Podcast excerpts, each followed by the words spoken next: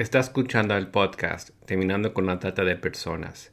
Este es el episodio número 63, el COVID-19 y la trata de personas en comunidades vulnerables.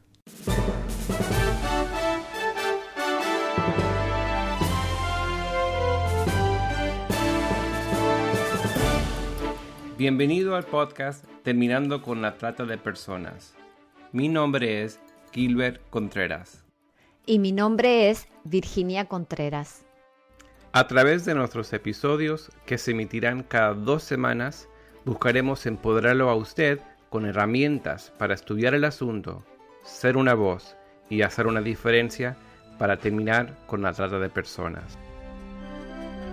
Buenas noches, Virginia. Buenas noches, Gilbert. Como muchos expertos nos han comentado en nuestras conferencias Asegurar Justicia, cualquier persona puede ser víctima de la trata sexual y laboral.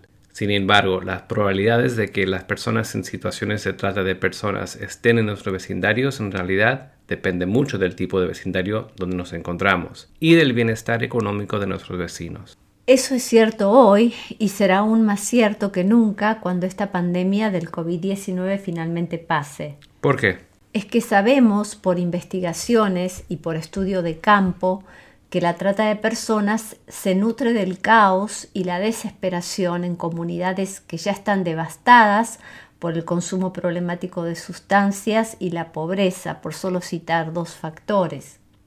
Entonces, si bien no sabemos y no podemos saber exactamente cómo la pandemia afectará la trata sexual y laboral, podemos estar bastante seguros de que esas comunidades serán aún más vulnerables a la violencia, el abuso, la explotación a raíz de esta crisis masiva y disrupción socioeconómico mundial.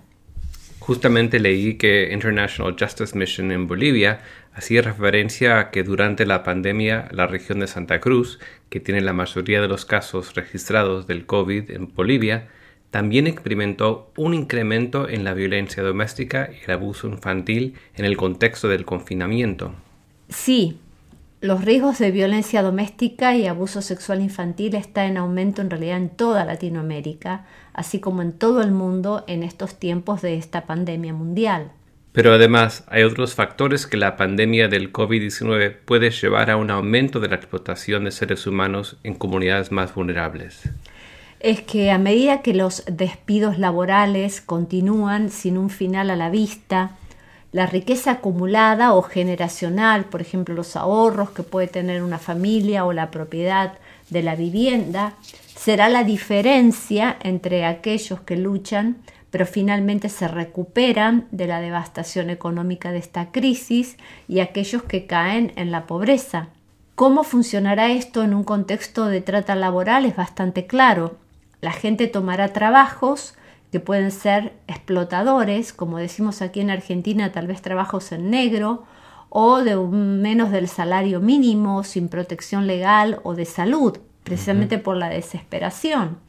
Para las personas en una situación económica extrema o tal vez sin documentación legal para trabajar en un país determinado, los tratantes de personas encontrarán formas de mantenerlos atrapados en estas situaciones.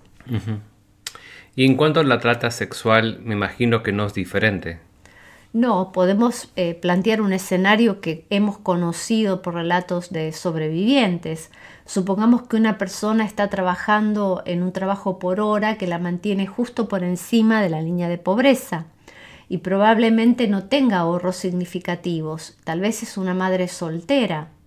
Entonces aparece el COVID-19 y la cuarentena la cuarentena le costó su trabajo y por el desempleo está impedida de seguir pagando el alquiler, luchando por comprar alimentos, pañales, todas sus necesidades básicas, y los amigos y familiares tal vez tampoco la pueden ayudar. Después de los levantamientos de la cuarentena, comienza a buscar entre todos los trabajos disponibles, pero nunca recibe una sola respuesta. La competencia es demasiado grande y todos están desesperados. Entonces, en este escenario que conocemos casos así, de repente alguien que conoce vagamente esta persona dice que tiene una manera de ganar dinero. Tal vez es algo que normalmente no haría por trabajo, algo aún que con lo que no se siente cómoda, pero tal vez piensa que solo será una o dos veces o solo por un tiempo. El tema es que esa persona que la engancha luego termina tomando una gran parte del dinero y la empuja a hacer lo que sea necesario para ganar más. Tal vez incluso puede haber amenazas para ella o sus hijos. Tal vez hay promesas que ofrecen la única esperanza que ha tenido por un tiempo. Y quizás sea una mezcla de ambos, quizás tal vez hay violencia involucrada. O sea, todos estos escenarios que conocemos, este escenario lo hemos escuchado en muchas víctimas de explotación sexual comercial, pero todo esto se puede agravar por la pobreza que puede traer esta pandemia de COVID-19 extendida a nivel mundial. Es que la trata especialmente se dirige a los grupos marginados y gente más vulnerable, como oímos vez tras vez en historias de sobrevivientes. Así es, Gilbert. Por ejemplo, los datos de los proveedores de servicios y la línea directa nacional de trata de personas en los Estados Unidos han demostrado de manera consistente que los grupos que sufren marginación por raza, ingresos, identidad de género, orientación sexual, estatus migratorio, tienen siempre más probabilidades de ser explotados a través de la trata sexual y laboral. Toda la evidencia disponible sugiere que estas mismas personas serán aún más vulnerables a raíz de esta crisis del COVID-19. Por ejemplo, en los Estados Unidos, la familia afroamericana mediana tiene 41 veces menos riqueza que la familia blanca mediana. La propiedad de vivienda afroamericana alcanzó un mínimo histórico el año pasado, casi un 30% por debajo de la tasa de propiedad de vivienda blanca. Las familias latinas tienen 22 veces menos riqueza que la familia blanca promedio. Una encuesta de CUNY del 23 de marzo descubrió que el 41% de los latinos de la ciudad de Nueva York dijo que ellos o alguien más en su hogar habían perdido sus empleos en las últimas dos semanas y mm. esto es en marzo y ya estamos ahora en el mes de junio. Son claros factores los que estás comentando de, por qué la pandemia de coronavirus puede provocar un aumento del contrabando de migrantes y de trata de personas. Bueno, sumado a lo que venimos comentando, debemos enfatizar que las restricciones de viaje y circulación impuestas por la pandemia del COVID-19 no detienen la movilidad de las personas que huyen de los conflictos, la violencia o los abusos a los derechos humanos. Además, es probable que las consecuencias económicas provoquen un aumento del tráfico ilegal de migrantes y de la trata de personas de los países más afectados a destinos más prósperos. Específicamente en el último informe de investigación de la Oficina de las Naciones Unidas contra la Droga y el Delito, analiza los posibles escenarios de afectación de tráfico ilícito de migrantes y la trata de personas a través de las fronteras de América del Norte y Europa debido a la crisis creada por el COVID-19. Sí, esta investigación informa que los migrantes y refugiados de África subsahariana, África septentrional, Oriente Medio y Asia se encuentran ante múltiples peligros como la necesidad de huir de los conflictos y la pobreza, las agitadas aguas del mar abierto, las reducidas operaciones marítimas de búsqueda y rescate y el riesgo de transmisión del COVID-19 durante el camino en ausencia de condiciones básicas de salud e higiene. Este informe también indica que el cierre de fronteras terrestres, marítimas y aéreas puede provocar precisamente un aumento del tráfico ilegal de migrantes. Durante este tipo de crisis, las personas afrontan una mayor necesidad de contar con los servicios de estos eh, traficantes para cruzar las fronteras. Los cierres y las restricciones también suelen provocar la utilización de rutas y situaciones aún más arriesgadas y los precios son más altos de estos servicios de tráfico ilegal de migrantes. No hay dudas que este conjunto de situaciones conforma un caldo de cultivo ideal para que los migrantes y refugiados sean más vulnerables a los abusos, la explotación y la trata de personas. Y la oficina además añade en este informe lo que veníamos exponiendo de que es probable que la recesión económica a nivel mundial traiga consigo un fuerte aumento de las tasas de desempleo y esto incremente la trata transfronteriza de personas procedentes de países que experimentan caídas duraderas en el ámbito laboral. Una tendencia que no sé si recuerdas, pero que ya se observó durante la crisis financiera global entre el 2007 y el 2010. De acuerdo con el análisis de experiencias previas sobre repercusiones económicas y trata de personas, una recuperación asimétrica de la próxima crisis económica mundial incrementará los riesgos de explotación de las personas con necesidades económicas que buscan una vida mejor en el extranjero. Esta circunstancia puede verse agravada en el caso de que la recesión económica se combine con una reglamentación de movilidad aún más estricta. ¿Podría seguir comentando este informe en la cual la Organización Internacional de Migraciones responde a las preguntas ¿Por qué aumenta la vulnerabilidad de víctimas y trata de personas durante la COVID-19? ¿Cómo no? El Grupo de Protección Global detalla una serie de razones por las que una crisis sanitaria como el coronavirus COVID-19 puede poner a las personas en riesgo de trata de personas que anteriormente tenían un bajo riesgo de convertirse en víctimas, así como exacerbar el riesgo de aquellos que ya eran vulnerables a este tipo de delitos. Y voy a leer el informe, aunque muchas de estas causas eh, ya las hemos estado mencionando en este podcast. Primero, porque los tratantes aprovecharán el contexto. ¿Qué quiero decir? Que la COVID-19 ha significado cambios y restricciones asociadas a la movilidad de las personas. Además, muchas personas se han visto expuestas a la pérdida total o parcial de sus empleos. La preocupación por suplir sus necesidades básicas puede hacer a las personas caer más fácilmente en las redes de trata, como los ejemplos que conocemos. Segundo, porque pueden aumentar los desplazamientos internos, que también estuvimos haciendo referencia. En búsqueda de acceso a servicios y alimentación en algunos lugares, es posible que aumente el desplazamiento interno y con esto la vulnerabilidad de quienes se encuentran lejos de casa y en busca de suplir las necesidades básicas propias y de sus familiares, según sea el caso.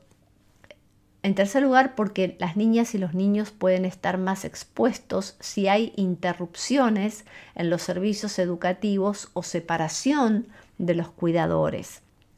Ante la incertidumbre económica y de salud, los menores pueden enfrentar interrupciones en los servicios educativos o sus cuidadores pueden enfermarse y quedarse sin atención, lo que los convierte en un blanco fácil para la explotación, para la trata de personas, particularmente a través de la falsa promesa de empleo y educación, como muchos casos que conocemos. Otro factor porque las formas de explotación utilizadas por los tratantes puede cambiar. Por ejemplo, las personas que fueron previamente explotadas sexualmente en lugares físicos o públicos ahora pueden ser explotadas en línea, que esto lo hemos visto, nos lo han estado reportando en distintos lugares o aún en lugares privados, porque las víctimas pueden carecer de información sobre la COVID-19 también. En el caso de las personas que actualmente son víctimas de explotación, es probable que estén físicamente confinadas o no pueden escapar de su situación y como resultado tendrán un acceso menos oportuno a la información, al apoyo y los servicios relacionados con la pandemia, lo que los hará más vulnerables. Hemos estado conversando también con diferentes ONG respecto a esto, porque la falta de ganancias puede también aumentar la violencia la potencial pérdida de ganancias económicas por parte de los tratantes puede significar un peor trato aún para sus víctimas. Nos han reportado que a muchas las tienen sin comer eh, precisamente porque no están produciendo un ingreso, porque se la ve como un, objeto. ¿Qué más? Porque no se pueden distanciar socialmente, es otro de los factores que se enumeran. Las personas víctimas de la trata pueden no tener la capacidad de aislarse a sí mismas o distanciarse socialmente de otras, especialmente si se ven obligadas a proporcionar servicios sexuales o de trabajo. También porque a menudo no poseen documentación y esto dificulta el acceso a servicios. Eh, muchas veces la identificación o pasaporte son retenidas, como hemos dicho en varias oportunidades, por los tratantes de personas, lo que va a entorpecer el acceso que tengan estas víctimas a servicios de salud y les deja vulnerables al abuso, a la detención, a la revictimización por parte de las autoridades que tal vez les imponen cuarentenas y gestionan puntos de control que han fortalecido las medidas de control durante la pandemia. Otro factor es porque las víctimas no se encuentran en un estado óptimo de salud, o sea, ya se encuentran mal por lo general. Muchas personas víctimas de la trata sufren graves formas de maltrato, incluida la violación, el trabajo forzoso, muchas veces las palizas físicas, la tortura, el hambre, el abuso psicológico y la privación de tratamiento médico, lo que debilita de por sí la salud de las víctimas de la trata, lo que puede hacerlas más vulnerables a infecciones severas como por ejemplo es el COVID-19. También porque los recursos humanos y económicos pueden ser destinados a otros lugares durante la pandemia. Los fondos designados para la ayuda legal, policial y psicológica que requieren las víctimas de la trata, así como los fondos designados para combatir este crimen, pueden estar en este momento siendo redirigidos para ayudar o aliviar los efectos de la pandemia, dejando momentáneamente más desprotegidas a las víctimas de trata. Es decir, Gilbert, todos los informes que tenemos aquí sobre la mesa y que estamos compartiendo nos muestran que la pandemia está obligando a los gobiernos a cerrar sus sistemas productivos, ¿qué quiero decir? Las plantas de procesamiento, las granjas, las fábricas y oficinas en muchos países están cerradas para reducir los riesgos de la transmisión del COVID-19 entre los empleados o los obreros. Y esto está resultando en una recesión global y niveles crecientes de desempleo y es probable que el fuerte aumento de las tasas de desempleo que ya se está observando en muchas partes del mundo aumente entonces la trata internacional de personas de países que experimentan las caídas más rápidas y duraderas del empleo. Es entonces una crisis sin precedentes la que el COVID-19 ha desatado mundialmente y está afectando todos los aspectos de la sociedad y es probable que tenga un efecto en las rutas y características de la migración regular e irregular. El tráfico ilegal de migrantes y la trata de personas también se ven afectados de cierta manera por esta crisis, como estábamos diciendo, y muchos factores dan forma a la dinámica de estos dos fenómenos criminales, desde el panorama político y de seguridad internacional hasta las dinámicas macro socioeconómicas y la capacidad nacional de aplicación de la ley, todo lo cual se ha visto afectado por la pandemia global. Y los impactos de la crisis del COVID-19 y de las medidas adoptadas por los gobiernos para contenerla también están difiriendo en todo el mundo, de lo cual somos testigos, y los efectos de estas medidas sobre el tráfico ilegal de migrantes y la trata de personas también están variando de país a país y de una región a otra. Creo que comprender las razones por las que las comunidades marginadas enfrentan un mayor riesgo que nunca por el COVID-19 puede ser el primer paso para formular respuestas de políticas que lleguen y protegen a las personas adecuadas. Esto siempre ha sido el caso y hoy es más urgente que nunca. Así es, Gilbert. Como muchos expertos señalan, los beneficios de los servicios financieros dirigidos a las comunidades vulnerables podrían marcar una diferencia significativa para evitar que la epidemia del COVID-19 se convierta en una epidemia de explotación de seres humanos. Las políticas como la moratoria de alquileres que estabilizan las viviendas existentes y tal vez créditos para proporcionar acceso de emergencia a viviendas a corto plazo, tal vez aliviarían la tremenda presión para las posibles víctimas y sus familias. Los incentivos laborales para que los empleadores contraten en comunidades vulnerables con salarios dignos pueden llegar a permitir a las personas acceder de manera segura a los recursos que necesitan. Es importante también resaltar que si bien esta pandemia del COVID-19 ha impactado a las comunidades de fe de varias maneras, incluidas la cancelación de sus reuniones públicas, sin embargo, en todo el mundo las comunidades de fe se han activado, llevando la ayuda a los más necesitados.